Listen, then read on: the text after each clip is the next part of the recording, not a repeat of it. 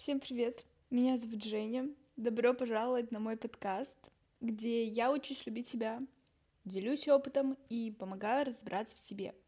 Я очень надеюсь, что темы, которые я буду поднимать тут, кому-то действительно смогут помочь, и он найдет ответы на свои вопросы.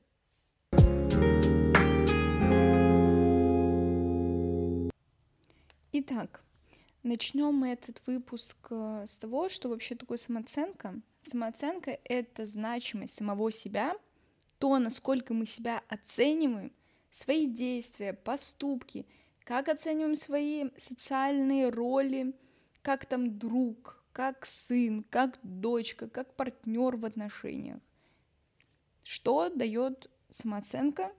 Человек с здоровой самооценкой будет окрылен, воодушевлен, он будет развиваться и излучать позитивную энергию. Что же происходит с человеком, у которого низкая самооценка? Скорее всего, этот человек будет очень агрессивным. А почему он таким будет? Потому что он себя не реализует. Его обсуждают с негативным помыслом, от него отворачиваются люди. Он считает, что вот э, там Вики какой-нибудь повезло, а ему нет, его там не любят, он э, этого недостоин или там вот почему ей этого дали, а мне этого нет. И где оказывается такой человек? Конечно, в большой и густой яме. Например, возьмем два человека, давай, давайте даже вот возьмем две подружки. Одну буду звать Настя, другую буду звать Маша. У Насти все хорошо с самооценкой. Например, она ходила к психологу, она это все проработала, у нее все круто, у нее все классно. Она учится, например, в художке, она поступила на экономический, она много читает, у нее параллельно какой-нибудь свой бизнес по кондитерству, у нее очень много знакомых, очень много друзей, и она живет счастливую жизнь, у нее постоянно что-то происходит. Понятно, что бывают какие-то траблы, но она их не вымещает на других. И возьмем мою подружку Машу, которая постоянно осуждает ее, говорит, ой, тебе так не идет эта кофточка, ты в ней такая жирная, хотя, ну, может, Маша, сама ты не лучше. Вот ты там учишься в этой художке, и чё оно тебе в жизни даст, если ты учишься на экономическом? Ой, чё ты туда поперлась-то? Например, вот они еще, если одногруппницы, вот э, Настя сделала очень крутую, классную презентацию, она ей рассказала это очень круто, а Маша сидит такая, ну и фу ты, конечно, вообще сделала. Вот у меня презентация намного лучше. У нее, например, не переходов, и она читает, а не рассказывает. Или там, например, вот э, Настю все в группе похвалили, сказали, вау, это было очень круто. А Маша сидит такая, ну вообще-то я не знаю, что там было крутого, крутого там вообще, ну вообще ничего не было. То есть, я думаю, на примерчике вы уже примерно понимаете. Вот, и еще хочу сказать, что когда мне было 13 лет, у нас в классе были крутые девочки, наверное, у многих такое было, которых все слушались, как они сказали, так и должно быть, а я такой не была, то есть э, я была там какой-то гиперактивной, я не любила кого-то слушать, я перешла тогда в другую школу, вот вообще переехала в другой город, и, конечно, для меня это было очень странно. Я пыталась как-то с ними слиться, у меня не получалось, но я очень хотела с ними дружить. Я хотела быть как они, но я такой не стала. Я помню, как я завидовала им, пыталась что-то делать, чтобы они меня заметили, и тогда мне казалось, что я себя люблю и принимаю, но при этом я ненавидела свой цвет волос, свою фигуру, я смотрела в зеркало и осуждала себя, мне не нравилось, как я одеваюсь, хотя я круто одевалась, но я хотела одеваться, как они, так, как сказали они, потому что они смеялись над моим стилем, а я тогда только пыталась как-то нащупать э, себя. И, конечно, тут вообще не про любовь. Вообще не про любовь. Длилось это еще 4 года, и только в 17 лет, оказавшись в кабинете у психолога, я поняла, что вот э, все время я просто ненавидела и гнобила себя. Моя самооценка каждый раз пробивала дно. Тогда я поняла, что больше так продолжаться не может, и я хочу полюбить себя, я хочу понимать себя, заботиться о себе. И, наверное, такое было у очень многих девочках, если, например, у вас это происходит сейчас, то я надеюсь, советы, которые будут в этом выпуске, они вам действительно смогут помочь, так как когда-то помогли мне. Теперь я бы хотела обсудить с вами, что влияет на самооценку и откуда корни. Прежде всего, хотела бы предупредить, слова будут казаться понятными всем, и, скорее всего, вы их уже сто тысяч раз слышали, но я бы хотела, чтобы вы проанализировали, как определенные события вашей жизни могли отразиться на вашей жизни. Начнем с самого-самого начала. На то, какой будет ваша самооценка, влияет внешняя среда. Когда мы рождаемся, у нас нет представления о себе и о мире, мы чисто лист, который исписывает и раскрашивает. Мнение родителей в детстве является для нас авторитетным, только они и правы, и никто другой. Получается, если ребенок с детства слышит, что он какой-то не такой, он плохой, он э, самый-самый ужасный, он в это и поверит. Давайте представим картину. Мама за ужином рассказывает, какой сын ее подруги крутой, классный, он постоянно учится, он убирается, он сдал там, э, например, ЕГЭ на 100 баллов, и вот э, сидит ее собственный сын, и это все слушает.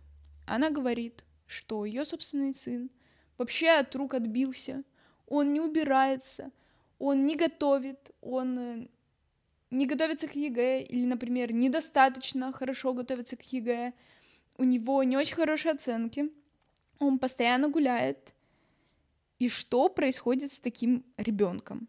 Он начинает думать, что вот кто-то там хороший, кто-то молодец, а он не такой, он плохой. И он начинает в это верить. А также запускается процесс отвержения родителя. Он становится противником, а не другом. Что случилось с этим сыном через 20 лет? Он постоянно сравнивает себя с другими, боится рисковать в карьере, экономит на себе и постоянно сравнивает свой социальный статус с другими. Поэтому очень важно, чтобы родители с самых малых лет малышу показывали, как это любить себя, как принимать неудачи и как ценить себя. Теперь поговорим про школьные годы. В школьные годы закладывается принцип отношения к себе, какие таланты и какое место в социуме мы занимаем. Кто же влияет на процесс создания нашей самооценки? Первое – это, конечно, учителя, точнее их отношение к ученикам, атмосфера в классе, в школе, успеваемость, одноклассники и, конечно, воспитание этих самых одноклассников. Конечно, в нашей системе обучения все идет на сравнение, у кого высокий балл за работу, а у кого нет. Так система и показывает, кто лучше, а кто хуже. Какая же самооценка будет у ребенка после школы, а пока он там. Вы задумывались, что за это и травят? А что ребенок боится ходить в школу? Что с ним будет дальше? Конечно, психологи и создание нового себя. Хочу более подробно обсудить, что чувствуют изгои и кто приложил руку, чтобы они такими стали. Рассмотрим ситуацию. Маленькие дети приходят в школу, скорее всего, они уже видели поведение своих родителей и пытаются повторять. Но в школе есть учителя. К одним они сразу питают симпатию, а к другим нет. И вот тут и начинается самое интересное – Кроме того, что маленькие дети начинают повторять за классным руководителем, так они еще и смотрят, как учитель общается с другими одноклассниками. Представим, есть маленький мальчик Ваня. Математика и ИЗО даются ему очень сложно. Учитель позволяет себе высказываться после каждой контрольной не очень хорошо про личность Ивана. Ученики это видят и думают, ага, если Мария Владимировна так может ему говорить, то первое, он хуже нас, второе, мы тоже можем его обижать. И они реально начинают его за это обижать.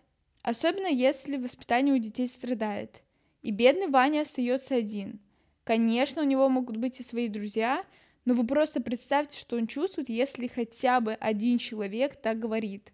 А дети маленькие, кто-то может еще начать повторять за тем одним человеком. Какое тогда может быть желание учиться? Что он вообще может чувствовать? Если это начинается с начальной школы, то представьте, сколько лет маленький ребенок мучается. То даже если в средней, это же мучение для маленького ребенка.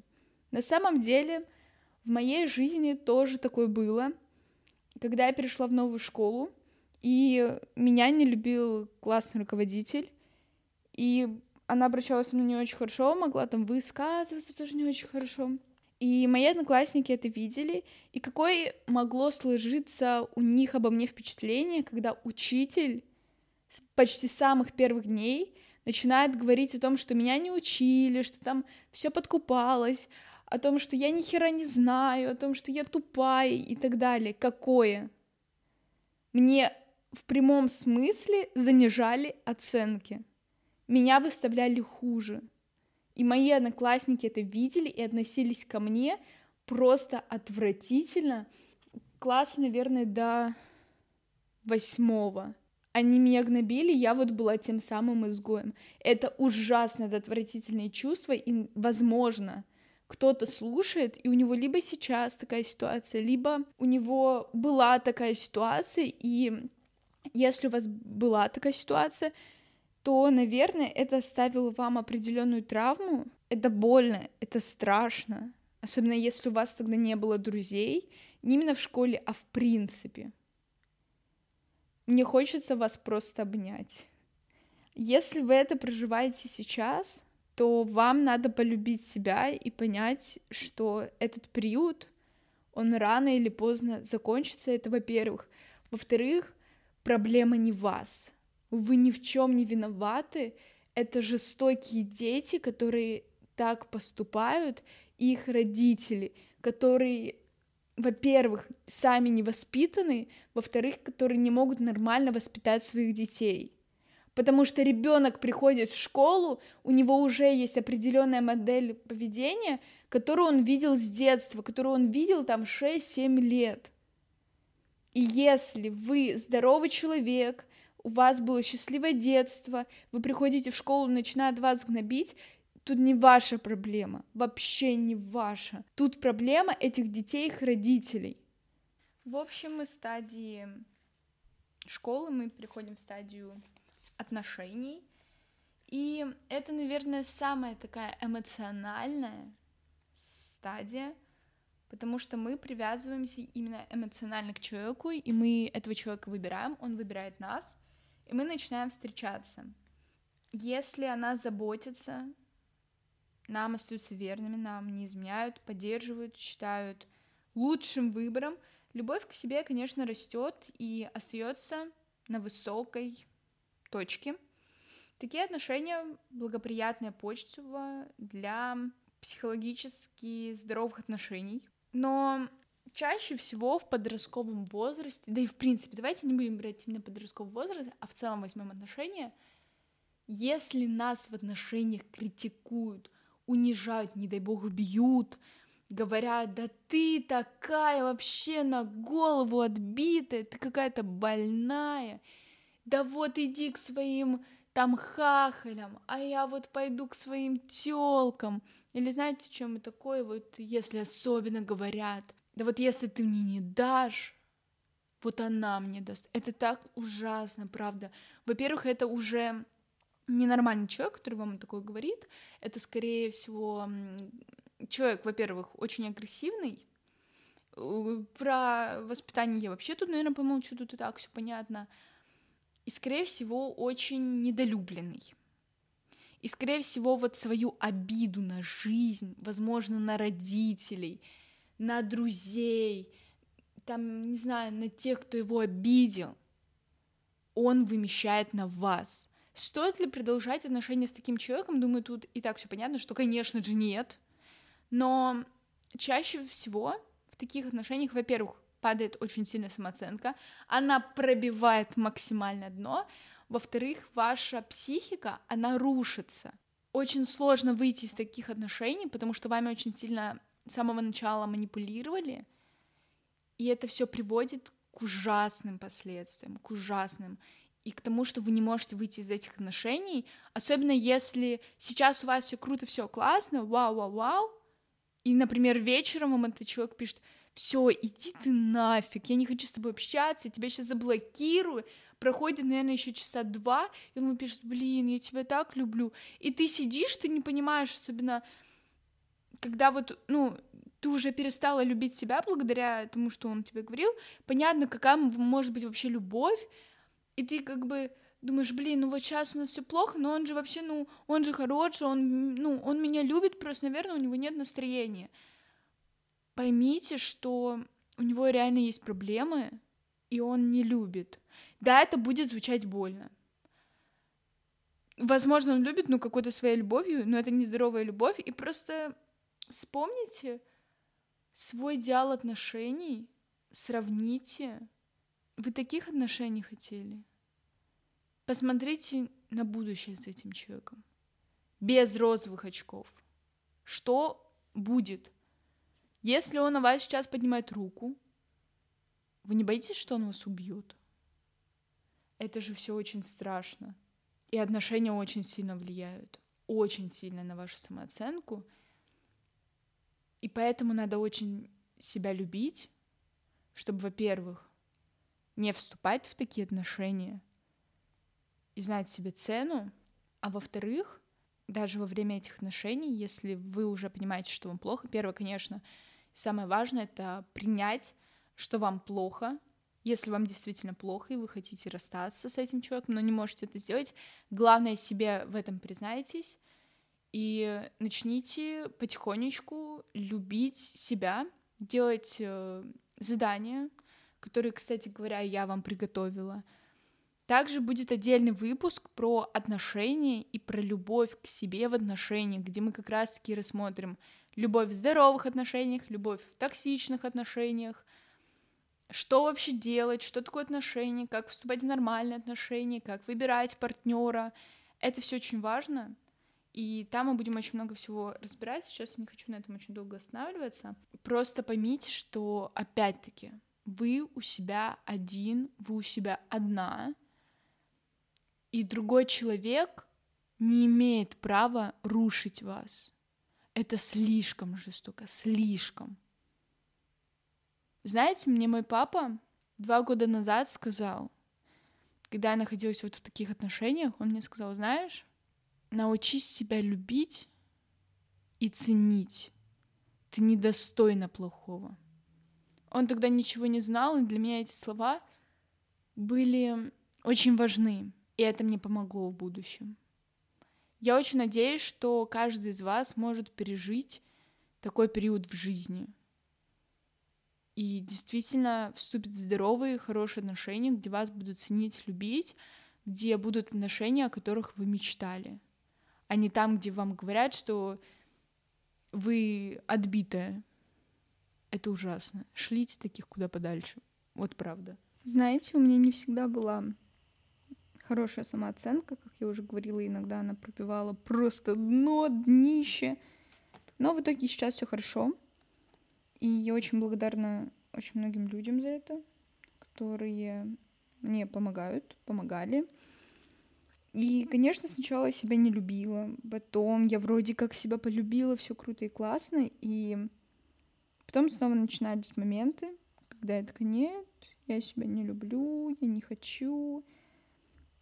То есть были такие скачки очень сильные.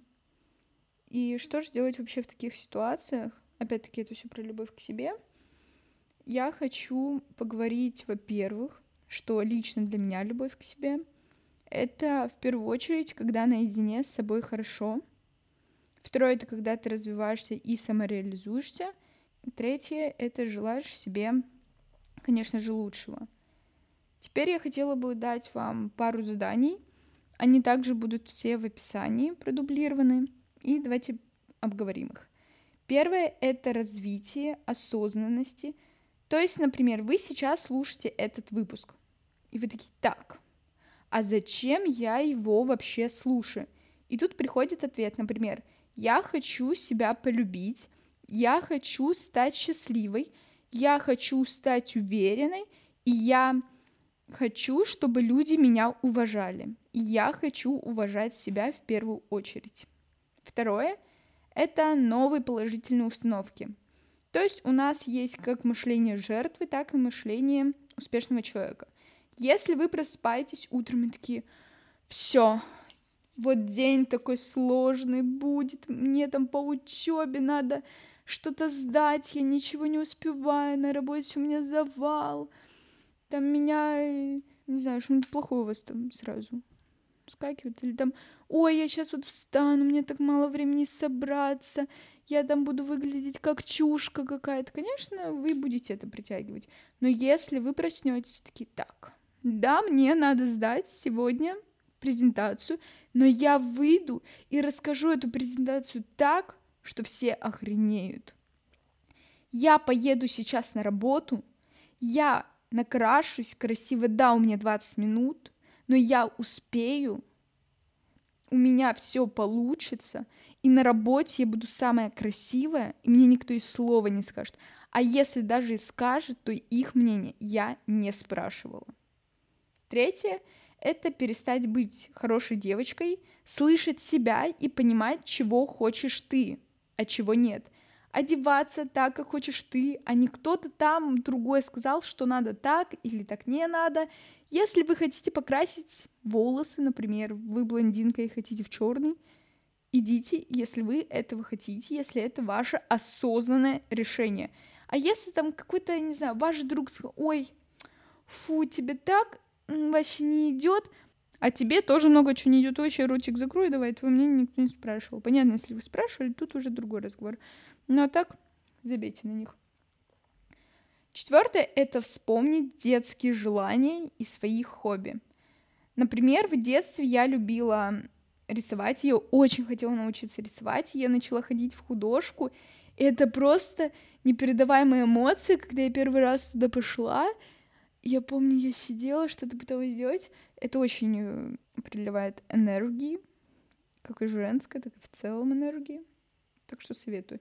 Если вы хотели, например, позаниматься балетом, почему нет? Вам, например, 25, вы такие, блин, я в детстве хотела заниматься балетом. Найдите студию, я уверена, есть балет для взрослых. Я знаю, например, в Москве, в Питере, в Краснодаре, потом в Воронеже вроде бы, и в Рязани есть прям сто процентов. Если вы из других городов, можете поискать. Я уверена, такие есть. Пятое — это говорить о своих чувствах открыто, потому что твой мир и мир другого человека отличаются. И если ты видишь ситуацию так, то он, например, может видеть ее по-другому. Например, ты говоришь подруге, что ты хочешь пойти в определенное место, она говорит нет. Ты говоришь, но для меня важно туда пойти. И ты не говоришь, почему тебе это важно, зачем. Она говорит, я не хочу туда идти. И у нее есть, например, на это свое оправдание. И ты ей начинаешь говорить, блин, для меня это очень памятное место, мы тут ходили раньше с родителями, я хочу вернуться в эти воспоминания. Наверное, она согласится, и когда ты ей это скажешь, скорее всего, она скажет, блин, я не люблю это место, потому что оно у меня ассоциируется с бывшим молодым человеком, с которым мы расстались вчера.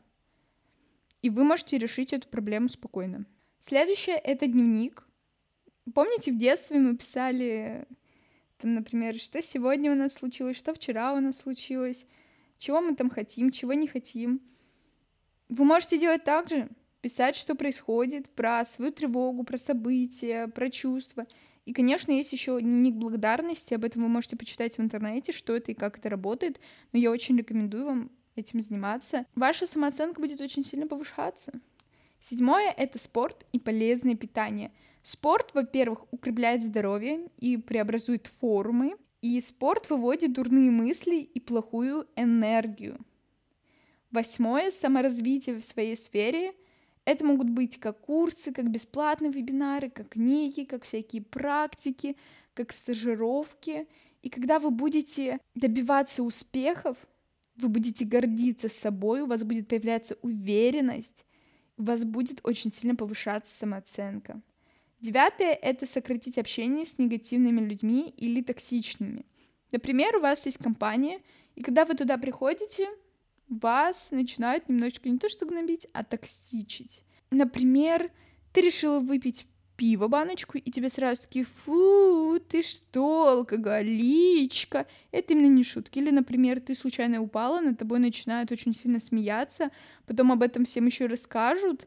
Или, например, вы находитесь в компании, где вы что-то рассказываете одному человеку, и потом это как бы узнают все. Но это тоже, знаете, такая сомнительная дружба, честно говоря. Ну и в целом, токсичность, она каждого по-разному, каждый ее чувствует по-разному. Если вы понимаете, что вы не хотите с этой компанией встречаться, но почему-то вы это делаете, прекратите с ними видеться. Если вам неприятно, вы не обязаны это делать. Десятое — это медитации. Вся любовь идет, конечно, у нас из головы, и медитации помогают успокоиться и увидеть в новом спасение от негатива. Конечно, первое время будет очень сложно, много мыслей будет, но можно начать хотя бы минутки по 2-3 в день, и через месяц вы не узнаете себя. Можно слушать как утром, можно слушать, когда вы куда-то едете, но не очень рекомендую, честно говоря, вот либо утром, либо перед сном. И одиннадцатое — это ходить куда-то одной. Научиться слышать себя. Например, если вы хотите сходить в какое-то место, а ваша подруга не хочет, или ваш друг не хочет, или ваш молодой человек не хочет, вы можете сказать, окей, пойти туда самой. Почему нет? Я помню, когда со мной никто не захотел идти на концерт, я решила пойти туда одна. И честно, это лучший концерт моей жизни, потому что он изменил меня на до и после. Именно тогда я поняла, что вау, я же могу жить как бы одна. Я могу не зависеть от людей, я могу не зависеть от молодого человека, я могу не зависеть от подруги. Если я хочу туда сходить, я могу туда сходить одна. Почему и нет? На этом моменте наш выпуск подходит к концу. Спасибо большое, что вы его послушали. Спасибо большое, что вы выбрали именно мой выпуск. Я надеюсь, что он вам хоть немножечко поможет. Напоминаю, что все задания, все советы есть в описании к выпуску. Также пишите свои отзывы, свои комментарии, понравилось, не понравилось, что изменить, чего не хватает, чего не хватило именно вам. И главное, помните, что вы у себя одна. Вы самая прекрасная, вы самая красивая, или вы самый прекрасный и самый красивый.